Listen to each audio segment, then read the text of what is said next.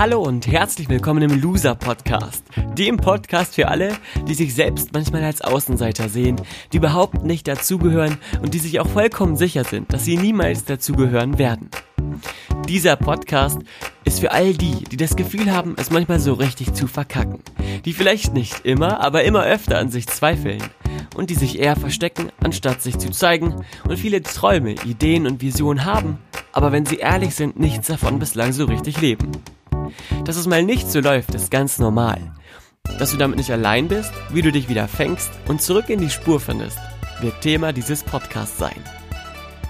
Mein Name ist Valentin und ich begrüße dich ganz herzlich zur fünften Folge vom Loser Podcast mit dem Thema Los, blamier dich!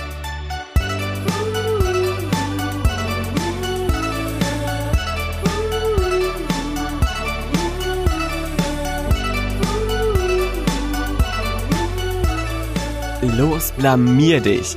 Das ist der Titel der heutigen Folge und der heutigen Ausgabe. Und ja, ich habe mir überlegt, ob ich den so nennen soll und ob das dann nicht vielleicht falsch verstanden werden könnte. Aber ich möchte direkt zu Beginn erklären, warum ich diesen Titel so gewählt habe und was dich in dieser Ausgabe erwarten wird. Es geht immer wieder um das Thema Loslegen, Anfangen, Machen, sich zeigen und auch um die Frage, was zeichnet denn ein Loser eigentlich aus?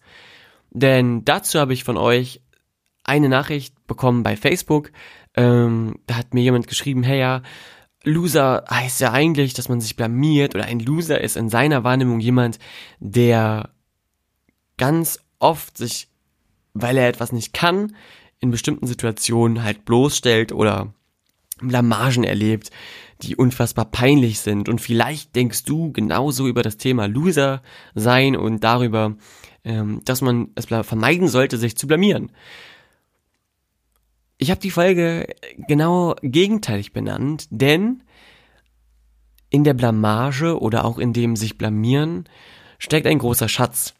Und in dieser Ausgabe werde ich dir verraten, was auch du an Mindset brauchst, damit du dich freimachen kannst von der Angst vor Blamagen, dass du, was du an Mindset brauchst oder an Informationen benötigst, um mit Blamagen leichter umgehen zu können und auch darum, ähm, wie du es schaffst, für dich selber das Wort Blamage oder sich zu blamieren neu zu bewerten. Fakt ist, dass alle ganz massiv Angst davor haben zu scheitern, dass sie niemals etwas wagen oder schlimmer noch, ähm, dass sie niemals etwas wagen, weil sie Angst haben, sich zu blamieren.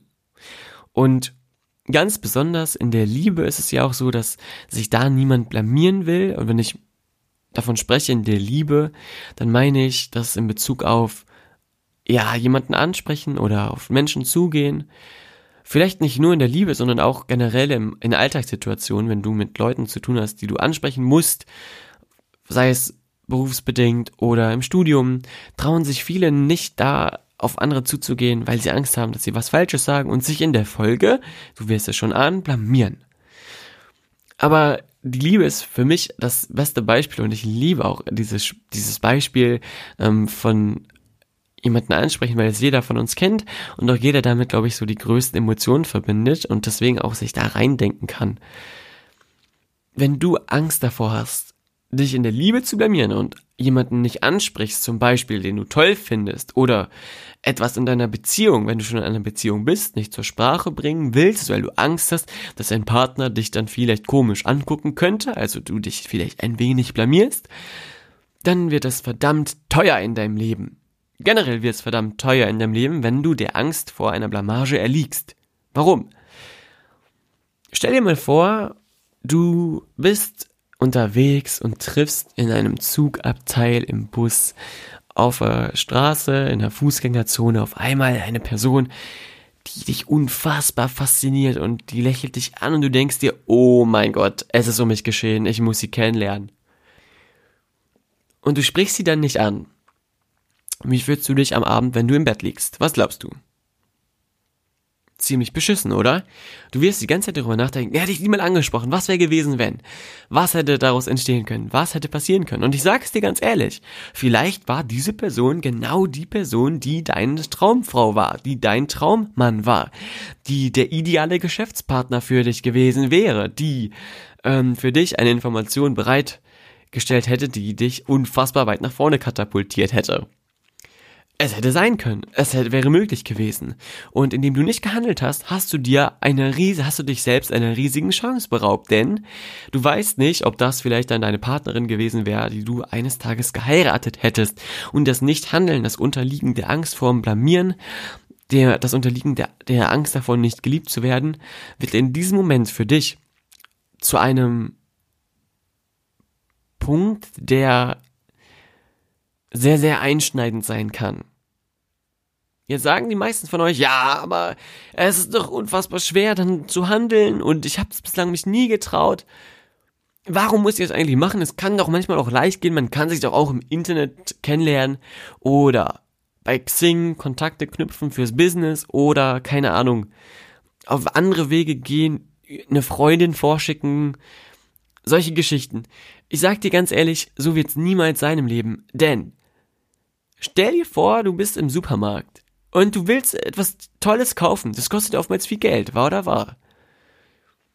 Wenn wir jetzt über materielle Dinge sprechen und sagen, ein Auto, keine Ahnung, mit dem du ja viel machen kannst, hin und her fahren kannst, kostet eben mehr als 10.000 Euro oftmals. Das heißt, du musst viel geben, um viel zu bekommen. Wahr oder wahr? Das ist für alle logisch, das kann auch jeder nachvollziehen. Jetzt wird's aber spannend.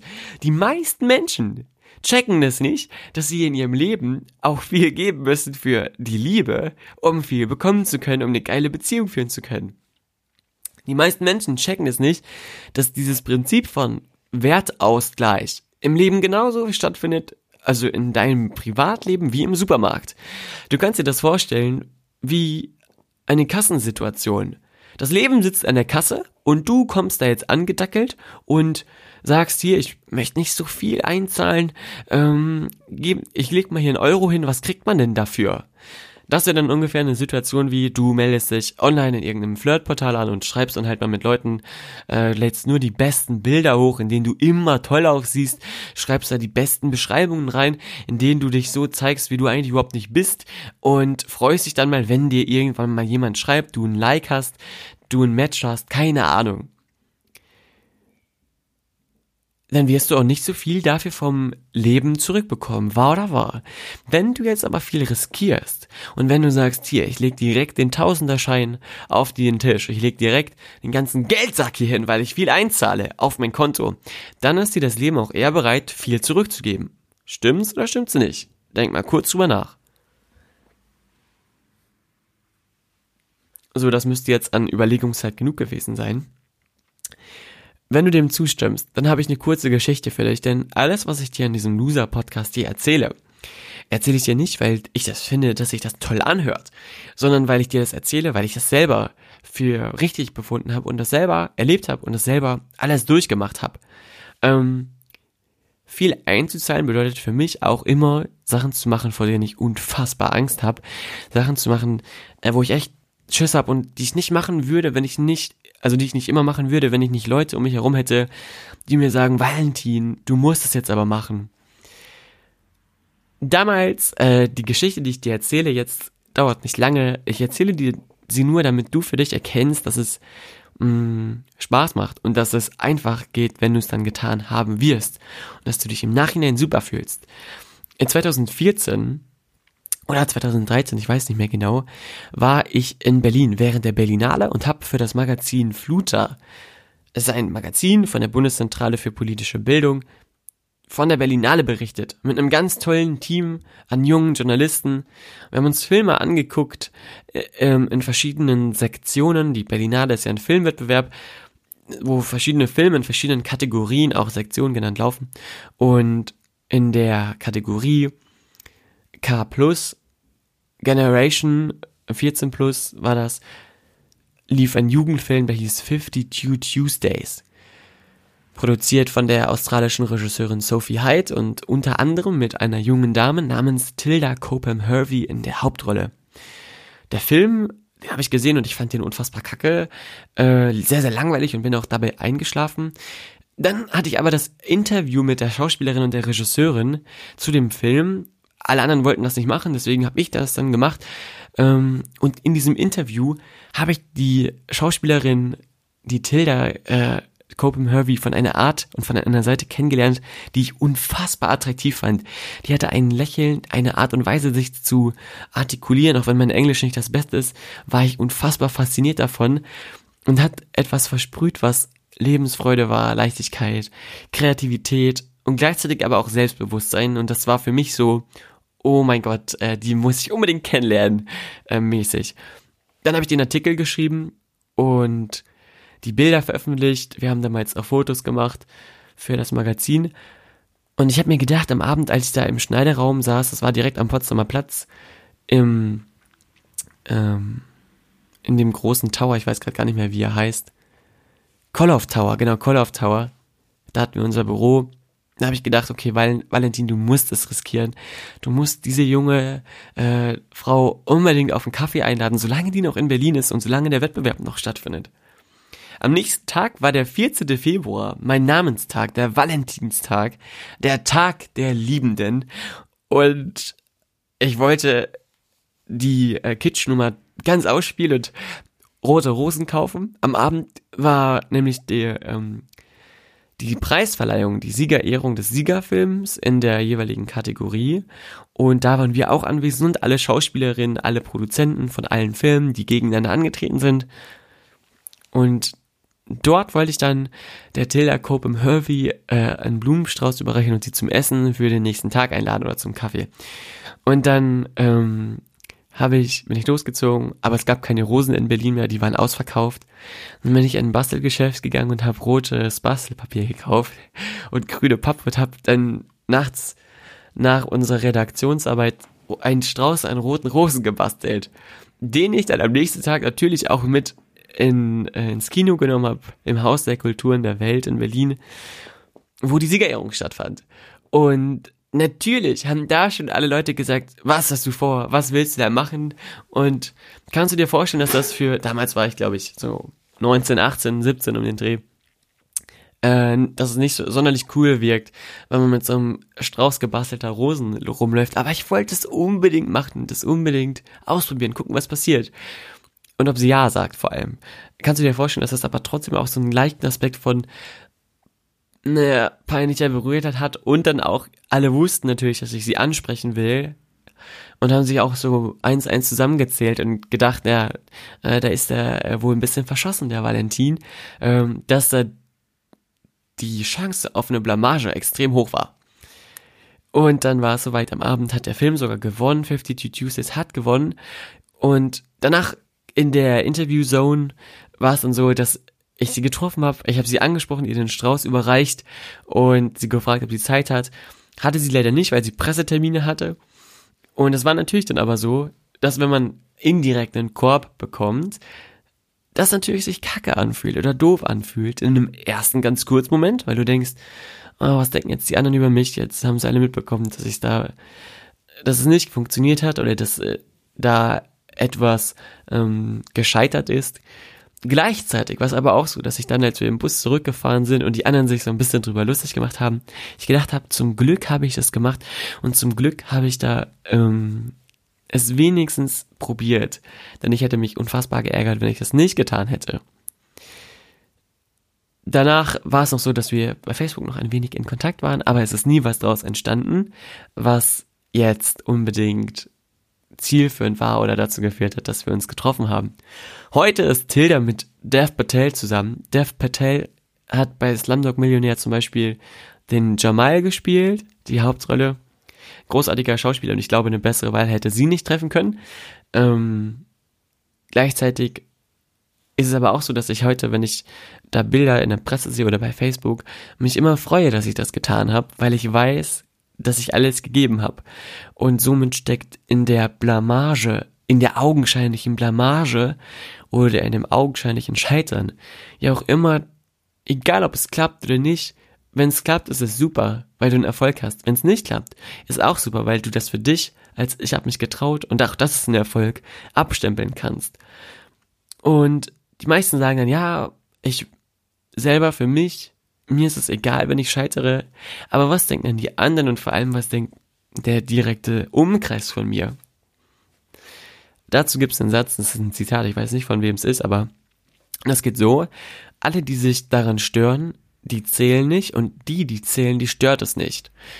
Also in Bezug auf eine Blamage, alle, die sich an der Blamage stören, die zählen für dich nicht, sind also es nicht wert, dass sie in dem Leben sind oder sind nicht von großer Bedeutung und die, die wirklich wichtig sind, die stört es nicht. Und damit wird jede Möglichkeit, in der du dich beweist und jede Chance, in der du dich ausprobierst, gleichzeitig auch immer wie so ein Sieb funktionieren, mit dem du erkennen kannst, wer in meinem Umfeld ist denn überhaupt wichtig, wer zählt denn überhaupt und wer hilft mir vielleicht dabei, mich wieder aufzubauen, wenn du das brauchst, oder wer spricht mir Mut zu, wer ist an meiner Seite dabei und wer distanziert sich eher, dann ist das auch ein riesiges Geschenk, denn die Menschen, die sich dann von dir distanzieren, wenn du das machst, was du vom Herzen machen willst, sind es echt nicht wert, dass sie in deinem Leben sind.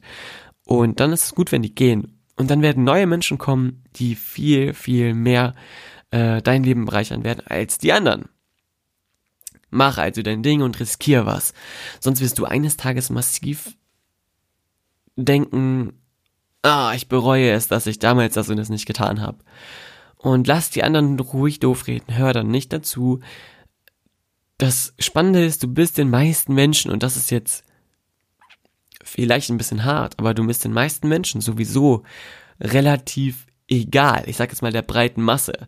Denn ähm, alle, die da bei der Berlinale zum Beispiel um mich herum standen, das Filmteam und die ganzen anderen Schauspieler, die da natürlich in der Traube um die Tilda Cope und Hervey herum standen, die haben natürlich auch gelacht oder fanden es witzig und haben sich wahrscheinlich gedacht, was das denn für ein witziger deutscher Journalist, der da mit Papprosen versucht, unsere Tilda auf den Kaffee einzuladen. Die haben das spätestens einen Tag später schon wieder vergessen. Und den, äh, den, die, denen bin ich sowas von egal. Dass das auch auf eine Art befreiend ist, denn wenn du dir klar machst, hey, das Leben dreht sich nicht um dich, auch wenn du es glaubst, vergessen dich die meisten Menschen, nachdem du etwas getan hast, schon wieder, ist das auch unfassbar befreiend. Denn damit kannst du alles tun und die meisten werden sich nicht mehr dran erinnern. Es gibt ja so ein paar Schreckgespenster aus der Jugendzeit, äh, aus der Schule, wo natürlich manche Geschichten schon ein bisschen Legendenstatus haben, wo auch sich noch Jahre später drüber unterhalten wird. Aber du musst mal darauf achten, auch bei mir gab es so ein paar Situationen in der Schule, die dem einen oder anderen noch ziemlich äh, klar vor Augen sind. Das sind dann aber oftmals Situationen, die alle zum Lachen bringen. Und in, wenn du dabei stehen kannst und dich freust, dass du Grund dafür bist, dass sich andere freuen, dann ist das ein Gefühl, was, glaube ich, echt schwer zu toppen ist. Denn in dem Moment bist du, zu für einen, bist du ein Impulsgeber für Glück in dem Leben anderer Menschen und das sind die allerwenigsten. Ganz egal, was du auch machst. Ganz egal, für was du dich entscheidest. Sich zu blamieren und etwas zu riskieren, ist in meiner Wahrnehmung immer der beste Weg und der Weg, der dich am ehesten zum Erfolg führt und der dich erfolgreich macht und der dir das Selbstvertrauen über dich gibt, dass du weißt, hey, ich traue mich Dinge zu tun, die andere niemals tun würden und demzufolge wirst auch du Dinge erreichen, die andere Menschen niemals erreichen werden. Ich wünsche dir einen sensationell geilen Tag. Vielen Dank, dass du die fünfte Folge mitgehört hast. Wir hören uns in der sechsten Folge wieder, dann mit dem Thema Hilfe! Ich weiß nicht, was ich machen soll ja, dieser Thema, dieses Thema ist sehr, sehr reißerisch und auch wieder provokant, aber sehr, sehr wichtig. Und wenn du keine Ahnung hast, was du machen sollst, was, du, was dich glücklich macht, wer du bist oder was dein Leben für einen Sinn hat, dann solltest du dann wieder mit dabei sein. Liebe Grüße vom Loser Podcast, liebe Grüße von Valentin. Schreib mir bei Facebook, bei Instagram, per E-Mail. Und du findest alle meine Accounts ähm, in der Podcast-Beschreibung, da packe ich es rein. Äh, wenn du Lust hast, bewerte diesen Podcast. Und dabei ist es mir nicht wichtig, dass du mir fünf Sterne gibst bei iTunes oder immer nur die Top-Bewertung schreibst. Schreib mir dein ehrliches Feedback, von dem ich ähm, schauen kann, was ich davon umsetze, was ich verbessern kann. Wenn du einen Stern gibst, gib einen Stern, wenn du fünf Sterne gibst und es dir gefällt, gib fünf Sterne. Dann freue ich mich auch. Oder schreib mir eine E-Mail an valentin.scharf.gmx.de. Schreib mir bei Instagram bei chilis Fotos, Chilis wie die Chili mit S und Fotos wie Englisch Fotos und Facebook, da heiße ich Valentin Scharf. Wie das Messer. Bis dann, liebe Grüße. Wir hören uns wieder in der nächsten Folge. Alles Liebe vom Durchstarter Podcast. Tschüss und ciao.